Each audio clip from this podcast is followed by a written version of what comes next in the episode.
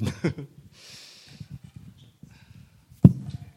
Ja, ein Name Gottes könnte auch sein, erstens kommt es anders, den Rest kennt er.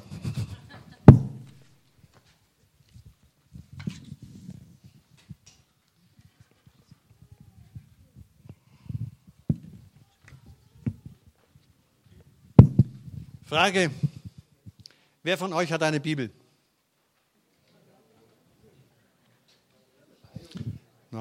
Ja, wer hat zwei Bibeln zu Hause? Wer hat drei Bibeln?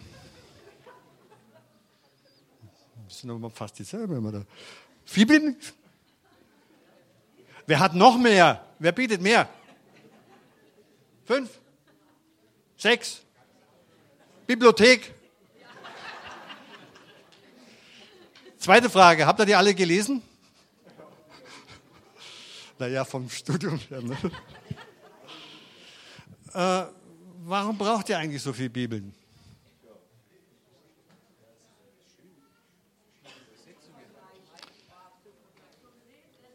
Es gibt verschiedene Antworten drauf. Aber eine ist bestimmt falsch. Je mehr Bibeln ich habe, umso mehr Glauben habe ich.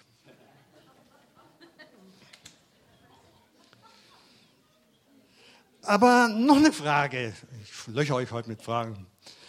Was glaubt ihr, wie viel hm, Bibeln, nee, gab es damals noch nicht so, Schriftrollen oder Schriftstücke hatten denn die Menschen zur Zeit Mose? Nix. Äh, ja, haben die dann weniger geglaubt? Auch nicht. Hängt es also nicht allein von der Bibel ab? Wer man hat immer eine Bibel dabei? Ich nicht. Ja, ich habe sie nicht immer dabei. Äh, aber wenn man sowas Geschriebenes dabei hat und man kommt da mal so ins Gespräch, äh, dann kann man immer gleich mal nachschauen, ob das wirklich so stimmt. Wenn ich das überzeichne, kann ich sagen, da steht geschrieben. Und ich habe die Wahrheit schwarz auf weiß. Oder? Ja, manche haben es am Handy drum, das ist auch klar. Aber ich kann es beweisen. Ich habe die Wahrheit schwarz auf weiß. Es steht geschrieben äh, hoppla, hier merkt er, wie das Wort ein bisschen gefährlich wird, oder? Es steht geschrieben. Das kann manchmal sein wie so ein übergroßen Fliegenplatsche, mit dem ich den anderen platt mache.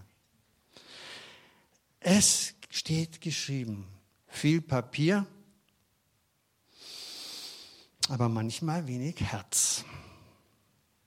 Und sowas nennt man auf Deutsch Rechthaberei. Das ist die Gefahr dabei. Ich habe nichts gegen die Bibel, ich lese sie ja selber auch. So ist es ja nun nicht. Ab und zu. Aber ich habe da eine Bibelübersetzung gefunden, die gefiel mir sehr gut. Die weicht etwas ab vom Normalen. Habe sie kennengelernt in meiner Zeit in, bei Ignis. Die heißt Dabar. Und das bedeutet die geschriebene. Das ist nicht eine Bibel, die ihr im öffentlichen Handel erreichen könnt. Äh, man kann sie nur direkt bestellen und die ist im, ja, im Selbstverlag erschienen. Es ist eine Übersetzung aus dem masoretischen Text und da möchte ich euch ein paar Verse draus vorlesen. Die kennt ihr alle. Vielleicht nicht in der Form. Ich bin Yahweh, dein Gott, dein Elohim dein Gott der Götter. Das ist das zentrale Gebot, was über alle Gebote drüber steht. Ich bin dein Gott, dein Gott aller Götter. Das heißt, es gibt viele, die sich auch Götter nennen wollen, aber über allem drüber stehe ich. Nicht wirst du andere Götter zu meinem Angesicht hinzutun. Klingt ein bisschen fremd, der Text, gell? Aber es fängt an, nicht mit du sollst oder du sollst nicht. Nein, das ist nicht die Frage. Das wirst du nicht tun, wenn du mich lieb hast. Nicht wirst du das tun. Nicht wirst du solchen huldigen oder ihnen dienstbar sein. Das ist schneller geschehen, als wir denken. Ich habe heute mein Handy nicht dabei. Es liegt zu Hause, weil es leer ist. Wie viele Dinge gibt es, die wir meinen, ah, ohne die geht es nicht mehr? Also als ich angefangen habe mit der ganzen Ausbildung, da gab es sowas wo ein Handy noch nicht. Da hatte ein Telefon immer noch eine Schnur und man konnte den Hörer auflegen. Machen Sie das heute mal mit dem Handy.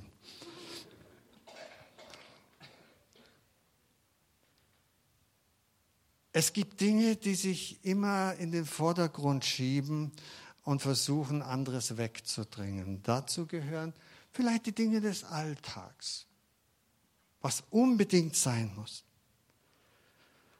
Und dann kommt noch ein Vers weiter hinten. Nicht wirst du stehlen. Stehlen bedeutet, einem anderen etwas wegnehmen oder vorenthalten. Das ist so die Headline über alles drüber. Das ist das Grundgebot Gottes. Und unter dieser Prämisse hat er alles geschaffen, was er geschaffen hat. Und so beginnt die Bibel mit den Versen am Anfang war. Und alle Bestandteile dessen, was wir heute haben, das ganze Universum, das war alles da, aber ungeordnet. Und dann steht da, Gott sprach, es werde. Was passierte dann? Und es wurde. Das ist die Schaffung seiner funktionierenden Ordnung. Durch seine Wirklichkeit, durch sein Wort ist Zeit und Raum und Größe und alles andere entstanden. Ich habe euch mal ein Bild mitgebracht aus dem Universum. Das ist eine Aufnahme aus dem, Hubble-Teleskop. Wer weiß, was das ist oder wer weiß nicht, was das ist? Gut. Ihr wisst nicht. Das ist ein äh, Teleskop, das im Weltraum draußen installiert wurde, weil man dann trotz aller Dunstschicht auf der Erde viel weiter schauen kann. Hat ziemlich Schwierigkeiten gegeben, das zu installieren, aber es funktioniert. Und das ist so ein Bild mit diesem Teleskop gemacht. Es ist eine, ja, aus der kleinen Magellanischen Wolke nennt sich das, ein äh, sogenanntes Sternenentstehungsgebiet. Ein langer Name, wer kann sich darunter was vorstellen? Das ist ein Gebiet, wo einmal eine ziemlich große Sonne gewesen ist, die hat es zerrissen. Bom, wird mit unserer auch mal passieren. Und dann flogen die Fetzen umeinander, Gase und alles Mögliche und fing an, wieder sich neu zu sammeln und neue Sterne zu bilden. Kann man sich vorstellen, wie groß dieser Stern gewesen, die Sonne gewesen sein muss, wenn andere Sterne daraus entstehen. So was wie unsere Sonne auch. Ich meine, sich damit zu befassen, zeigt einfach mal auch die Größe Gottes. Denn das gehört alles mit dazu. Er hat einfach gesagt, es werde Bumm. Dieser Bumm dauerte Jahrmilliarden. Ist für uns nicht vorstellbar. Aber das zu sehen, öffnet uns vielleicht einmal die Augen für die Größe Gottes. Dieser Urknall, wie wir es heute nennen, eine unvorstellbar gigantische Supernova, wo kam die denn her? Wie und dieses Sternengebiet. Da steht manchmal Gottes Wirken, Gottes Handeln im Gegensatz zu unseren Vorstellungen. Lasst uns Menschen machen, hat Gott gesagt. Damit war die Erschaffung der Erde und des Lebens gemeint. Und wer das zum ersten Mal liest, der denkt, naja, Gott hat so gemacht und dann war alles da. Für ihn ja, für uns nicht. Für uns gab es diesen Urknall, wo die ganze Materie unserer Erde und allem, was dazugehört, zusammengekommen ist. Und damit hier überhaupt Leben entstehen konnte, musste noch von außerhalb so ein Krümel da reingeflogen kommen, mit unserer Erde zusammen kollidieren. Sonst wäre Leben hier gar nicht möglich. Der Rest von diesem Körper saust als Mond heutzutage um uns herum. Ohne das gab's, gäbe es kein Leben. Und ein Teil dieses Urlebens, sogenannte Stromatoliten, die gibt es heute noch. Ich möchte damit die Augen öffnen für die Größe. Da werden Entfernungen in Lichtjahren gemessen. Das sind, ich sage Ihnen die Zahlen mal, werden Sie hinterher sowieso wieder vergessen, das sind 63.240 astronomische Einheiten. Äh, eine astronomische Einheit ist die Entfernung Erde-Sonne.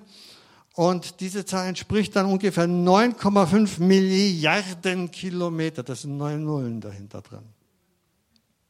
Kann man sich das vorstellen? Das ist, wenn Gott sagt, es werde.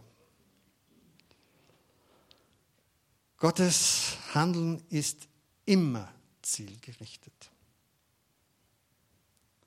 Der Werdegang des Menschen ist und bleibt eine zielgerichtete Entwicklung, die er von Anfang an vorhatte, wenn er sagt, lasst uns Menschen machen. Wer ist uns?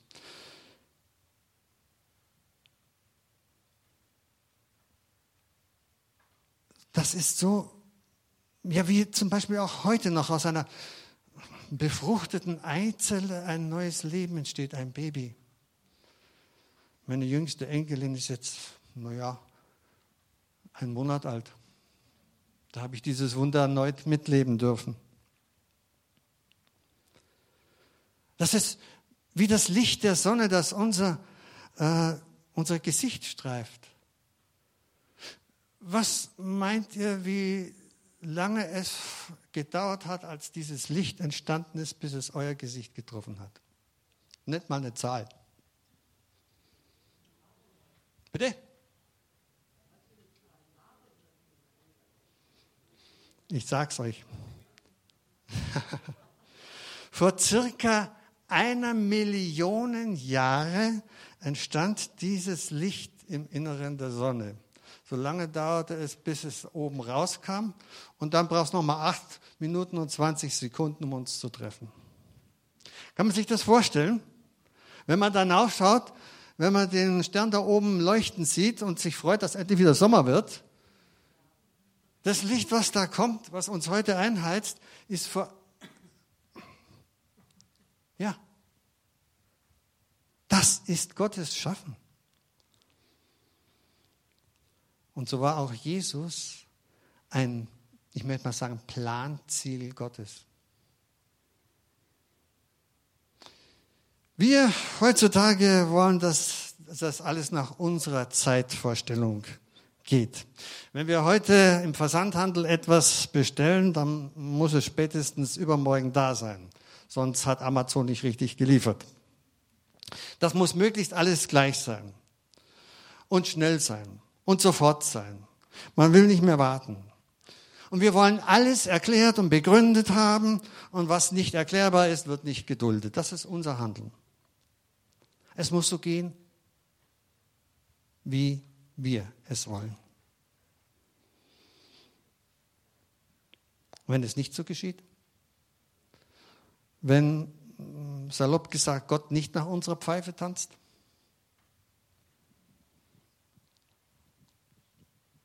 haben sich in unseren Vorstellungen schon Dinge neben oder gar vor Gott gestellt? Nicht wirst du andere Götter zu meinem Angesicht hinzutun? Haben sich da Dinge nicht schon vor ihn gestellt? Meine Wünsche, meine Ziele, meine Vorstellungen? Auf was in meinem Leben kann und will ich nicht verzichten? Überlegt mal. Was gibt's da alles? Was möchte ich nicht, dass mir weggenommen wird? Mein Auto? Handy? Mein Computer? Oder der Fernseher? Oder ein Mensch an meiner Seite? Was ist mit meiner Freizeit? Mit meinem Urlaub? Reisen? Was ist mit meiner guten sozialen Position? Meiner Selbstständigkeit? Meinem Geld? Meiner fachlichen Kompetenz? Meinem Status in der Gesellschaft? Selbst bestimmen zu können und sich nicht unterordnen zu müssen?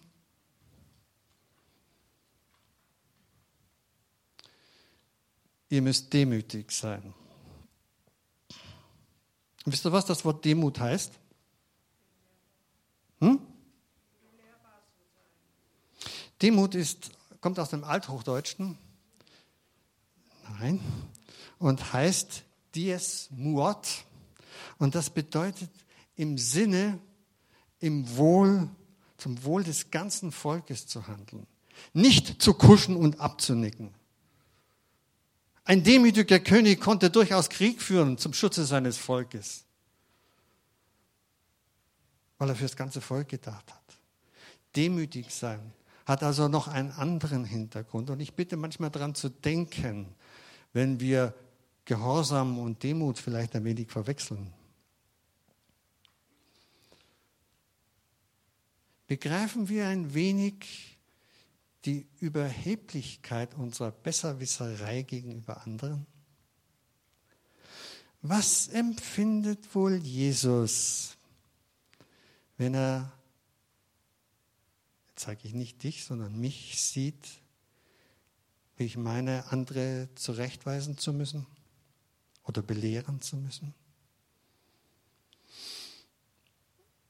Gott hat uns Hilfe ja, Hilfsregeln gegeben.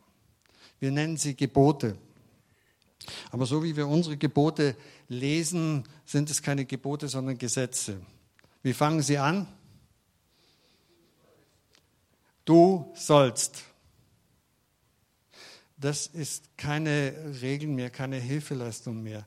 Seht ihr, warum ich euch den Text aus der Dabar-Bibel vorgelesen habe? Wie heißt es da? Nicht wirst du tun. Da steht nichts von du sollst und du musst drin. Das ist was anders angesprochen. Da ist nicht eine Regel angesprochen, da ist nicht das Papier angesprochen, wo es drin steht, weil ich 25 Bibeln habe und alle mit mir rumschleppe, sondern da ist das Herz gefragt. Das ist kein Gesetz, das bei Nichtbeachtung mit Strafe droht, sondern eine Anleitung zum liebevollen Umgang miteinander. So werdet ihr miteinander umgehen, wenn ihr mich lieb habt. Liebe deinen Nächsten. Wie geht's weiter? So wie du dich selbst lieb hast. Äh, wer ist denn mein Nächster? Diese Frage wurde im Lukas-Evangelium gestellt. Wer ist denn mein Nächster? Ich möchte mal ein kleines Experiment machen. Macht ihr mit? Dann macht einfach mal die Augen zu. Nehmt die linke Hand her und öffnet sie offen nach oben. Und mit der rechten ergreift ihr die linke Hand des Nachbarn. Des Nachbarn. Wo es geht. Wo es geht.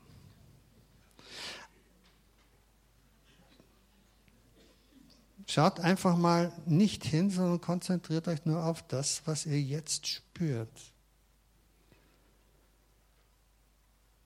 Das ist mein Nächster. Und achtet mal darauf auf die Gefühle, die jetzt in euch hochkommen beim Ergreifen der Hand oder beziehungsweise wie das war, als da keine Hand war weil eben keiner neben mir sitzt.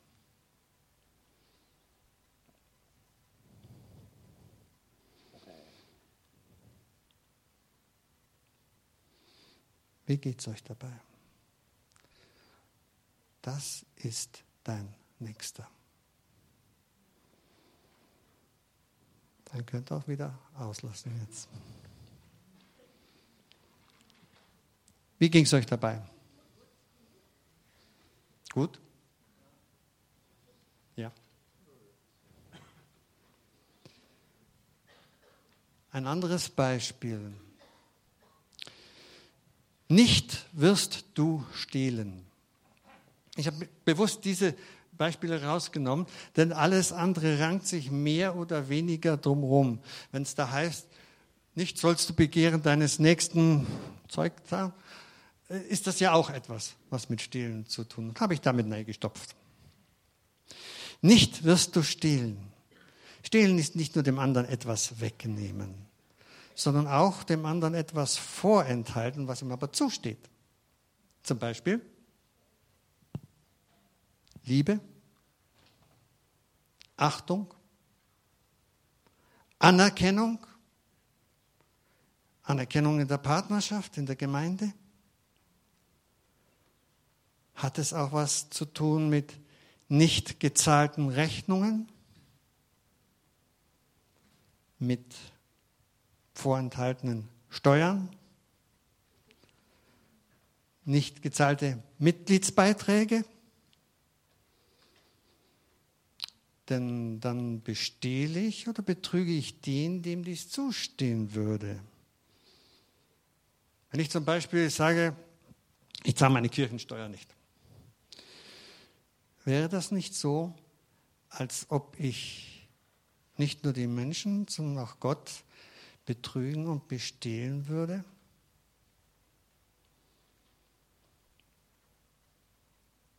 Es ist ja schließlich mein Geld das besitzanzeigende Fürwort mein hat zwei Seiten. Einmal den Eigentumsanspruch, mein Auto gehört mir. Mein Computer gehört mir und von meinem Handy lässt du die Finger weg. Wie ist das aber mit mein Mann, meine Frau, meine Gemeinde? Gehört das auch mir? Ist das mein persönliches Eigentum? Das ist die zweite Seite. Es ist nicht nur der Besitzanspruch, das ist mein Besitz, sondern es ist auch die Zugehörigkeit. Ich gehöre zu dieser Gemeinde. Und diese Gemeinde gehört zu mir. Wenn ich also sage, mein Gott, ist das nicht mein persönlicher Besitztum, sondern ich sage, da gehöre ich dazu. Und wenn Gott sagt, du bist mein Kind, dann ist es in erster Linie die Beziehung, die er anspricht. Ich gehöre zu dir. Zu ist dieses entsprechende Wort, was eine Zuwendung, eine Hinwendung bedeutet. Du und ich, wir gehören zusammen. Wir stehen füreinander ein. Du bist mein geliebtes Kind. Das sagt Gott zu uns.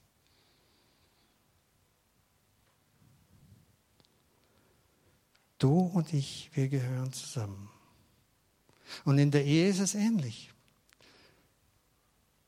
Ich stehe für dich ein und du stehst für mich ein.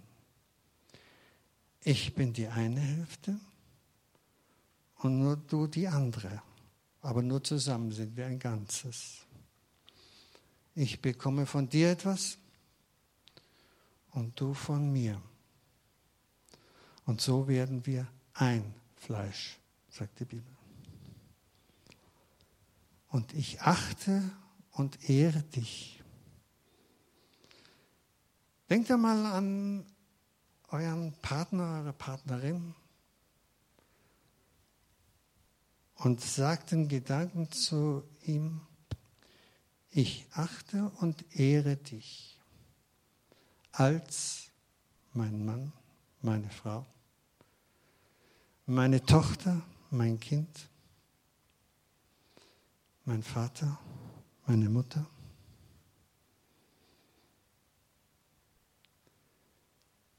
Dieser Teil wird oft vergessen, dass Eltern auch zu ihren Kindern sagen können, ich achte und ehre dich als meinen Sohn, als meine Tochter. Das gehört dazu. Nicht nur du sollst Vater und Mutter ehren. Und wenn sie dich hauen, sollst du dich wehren. Nein, achtet auch ihr eure Kinder. Das wird so oft weggelassen. Stattdessen steht der Anspruch, du musst doch mich als Elternteil achten und ehren.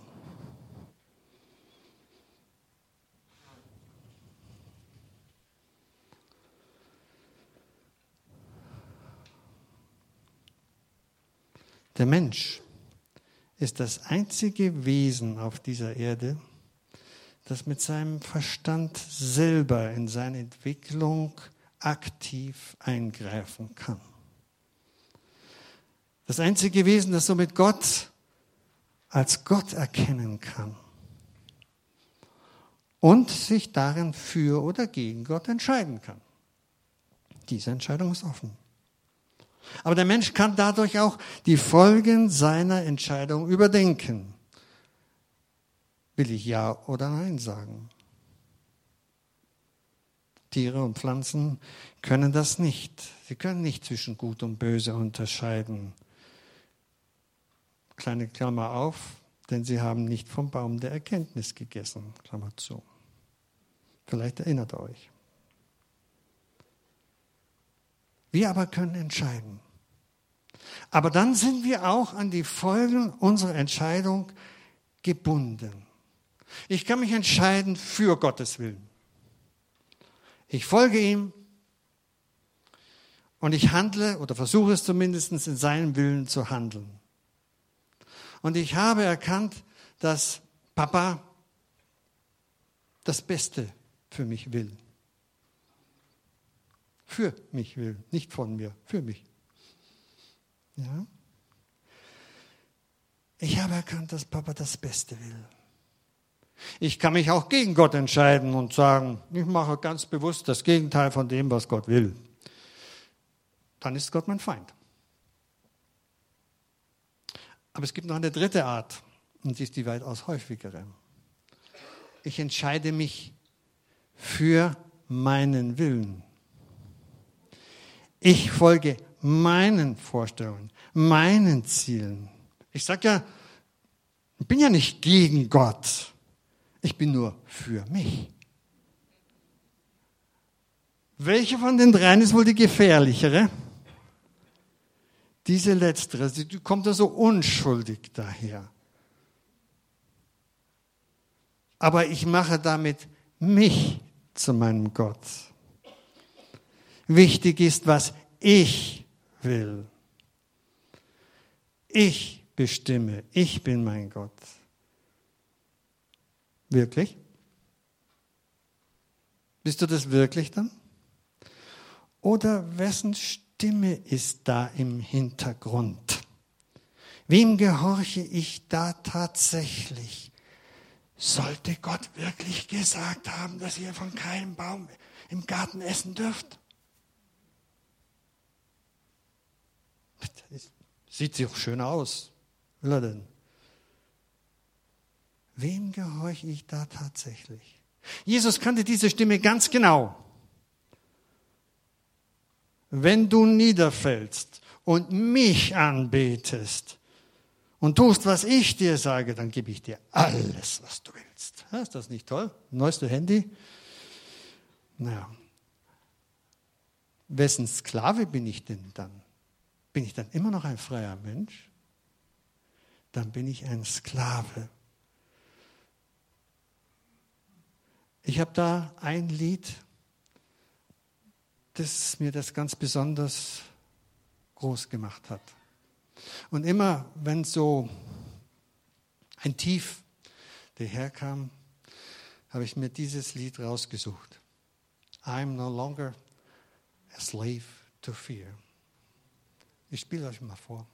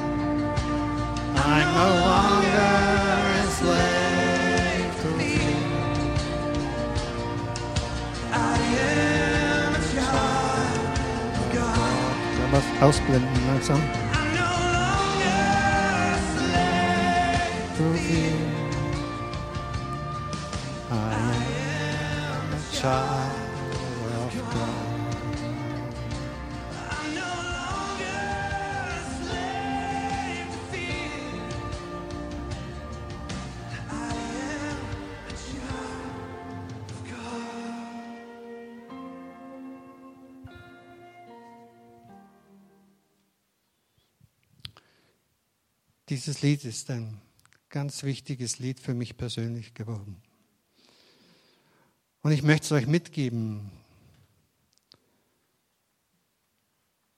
falls es wieder Situationen gibt, wo ihr euch, sagen wir mal, nicht so lustig fühlt. Ihr seid keine Sklaven mehr, die sich fürchten müssen. Ihr seid Kinder Gottes. Und damit haben wir es auch nicht mehr nötig, uns über andere zu erheben. Denn Gott richtet nicht negativ über dich. Aber manchmal ist er traurig über unser Gerede. Denk dran. Der Maßstab, den du an andere legst, wird auch an dich gelegt werden. Und damit triffst du selbst eine Entscheidung für deinen Lebensweg. Und das stimmt überein mit der Souveränität, die Gott dir als Mensch gegeben hat. Aber Abschied von der Rechthaberei ist auch ein Abschied von der Gottesentfremdung. Ich bin nicht ein Richter über dich und du bist nicht ein Richter über mich. Ich muss nicht denken und tun, was du sagst, nur weil du meinst, Recht zu haben. Aber ich darf dich und deine Ansicht und du mich und meine Ansicht stehen lassen.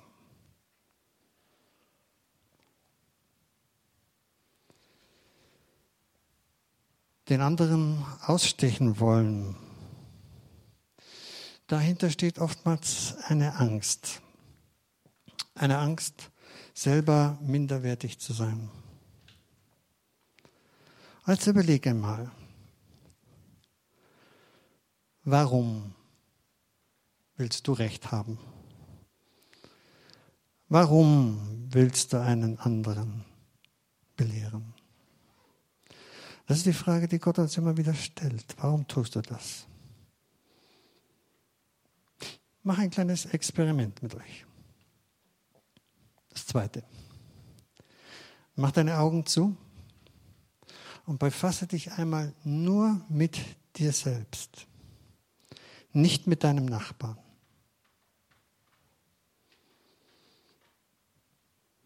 Warum fühlst du dich unterlegen?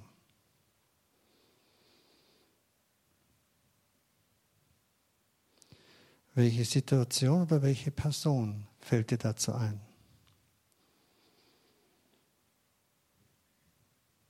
Und warum?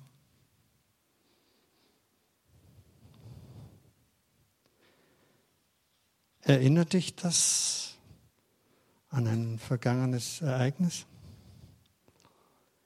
in der Familie, Gemeinde, im Alltag, im Beruf?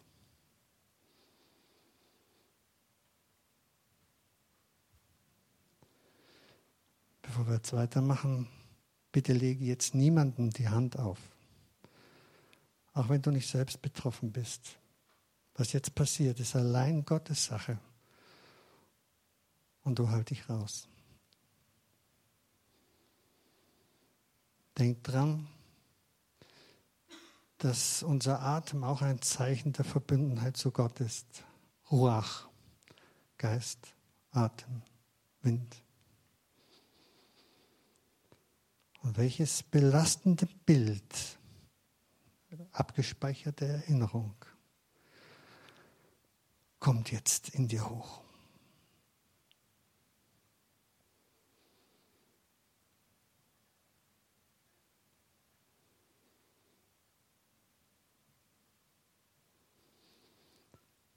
Und welche negativen Gedanken über dich selbst hast du dabei? Kannst einen Satz formulieren, der anfängt mit Ich bin.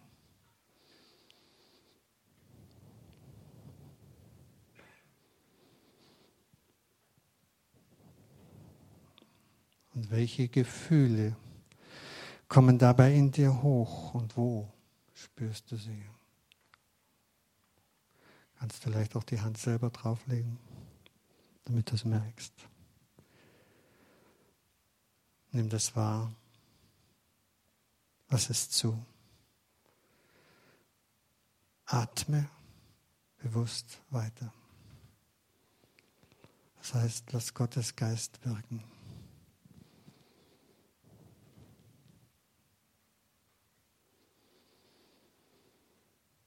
Bist du bereit, diese Gedanken und Gefühle nun an Jesus abzugeben. Dann atme noch einmal tief ein und im Ausatmen lasse sie los an Jesus.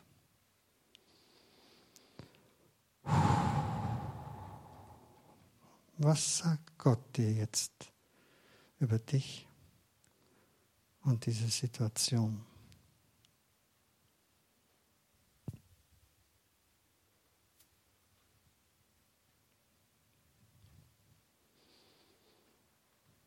Nimmst du das an?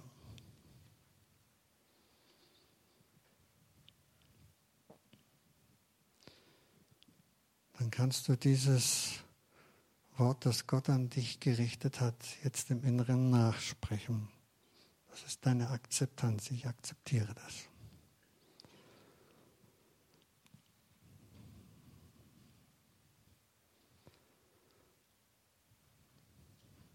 Und diese Zusage Gottes kannst du jetzt in dich aufnehmen, einatmen.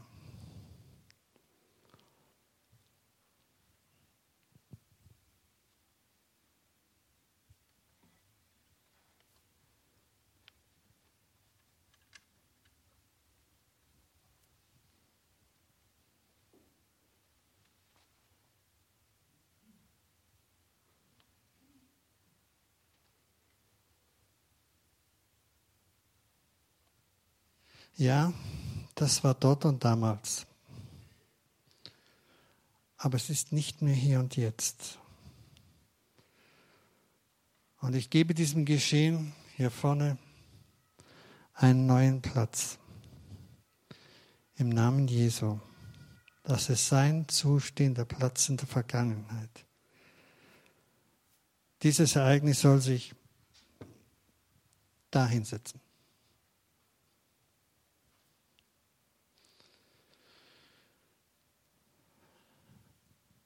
Ich kann dich sehen.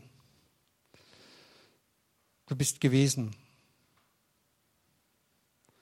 Ich kann mich immer noch daran erinnern. Aber du darfst mir im Namen Jesu keine Last mehr sein. Du darfst mich nicht mehr belasten. Es ist ein Geschehen, aber keine Belastung mehr. Und dann atme in dieser Gegenwart Gottes noch ein paar Mal ruhig ein und aus. Und dann kannst du die Augen wieder öffnen. Und gönn dir einen Moment, wieder ganz hier zu sein.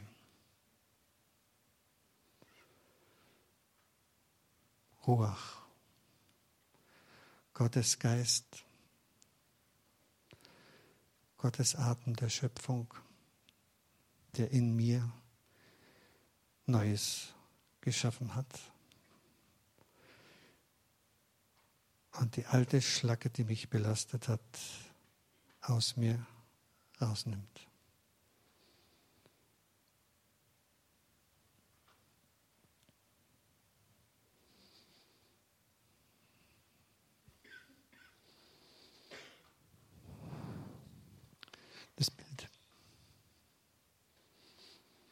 Gott sagt, ich bin Yahweh, dein Gott, dein Elohim. Ich habe dich durch mein Wort geschaffen. Ich möchte, dass dein Leben gelingt. Darum gebe ich dir diese Richtlinien. Sie sollen dir helfen, dein Leben richtig und gut zu gestalten. Achte und ehre den Menschen neben dir und lebe in Frieden mit ihm. Denn auch er ist mein Geschöpf durch mein Wort erschaffen. Nicht mehr und nicht weniger als du. Du bist nicht Herr und Richter über ihn, sondern Weggefährte. Ich habe ihm auch seine Aufgabe gegeben. Darum achte und ehre ihn.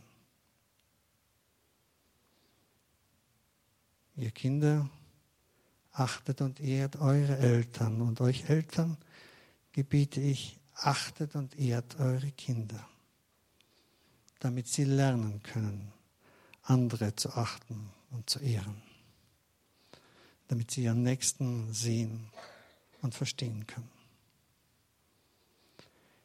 Ich, dein Gott, habe dich durch mein Wort erschaffen, nach meinem eigenen Vorbild.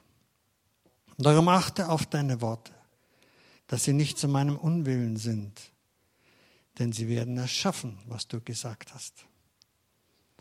Darum segne deine Kinder, deine Eltern und deine Nächsten.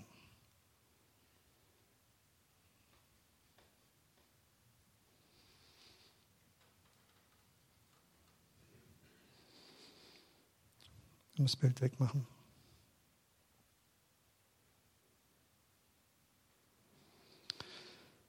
Zum Schluss noch ein Wort des Nachdenkens. Vielleicht auf dem Weg nach Hause. Angeblich saß Gandhi eines Tages an einem Fluss und als er gefragt wurde, warum er etwas das gegen das Christentum habe, antwortete er, ich habe nichts gegen das Christentum, sondern nur etwas gegen manche Christen. Um das zu verdeutlichen, nahm er einen Kiesel aus dem Fluss, kürzelt Wasser raus, schlug ihn gegen einen Stein und sagte, viele Christen sind wie dieser Stein. Sie werden ein Leben lang, kann man aus der Isar auch rausholen, ein Leben lang von der Isar umflossen, von dem lebendigen Wasser der, der Wahrheit, des Lebens umflossen und umspült. Aber wenn du in sein Inneres siehst, ich kann dich jetzt nicht auseinanderbrechen, das ist zu hart. Wenn du in sein Inneres siehst, sind sie so trocken wie dieser Stein. Nichts von dem Fluss, der sie umspült hat, ist in ihr Inneres eingedrungen. Gehörst du zu solchen oder nicht?